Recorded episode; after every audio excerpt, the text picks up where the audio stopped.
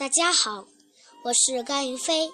今天我给大家讲的故事是小杜鹃的妈妈。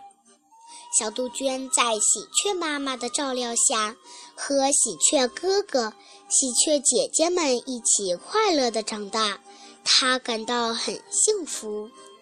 一天，小松鼠说：“傻杜鹃，到现在还不知道自己的妈妈是谁吧？”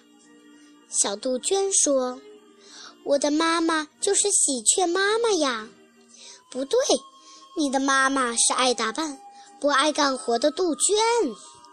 小杜鹃悄悄地离开了喜鹊一家，去找自己的妈妈。它来到花儿盛开的小溪边，看到妈妈对着水面边照镜子边唱歌呢。小杜鹃叫了一声：“妈妈！”杜鹃妈妈听到叫声，很不好意思，说：“哦，你这么快就长大了。”小杜鹃心里很难过，因为她知道喜鹊妈妈养育自己很辛苦。小杜鹃说：“你为什么不养育我？”杜鹃妈妈说：“我有自己快乐的天地。”不想你成为我的负担。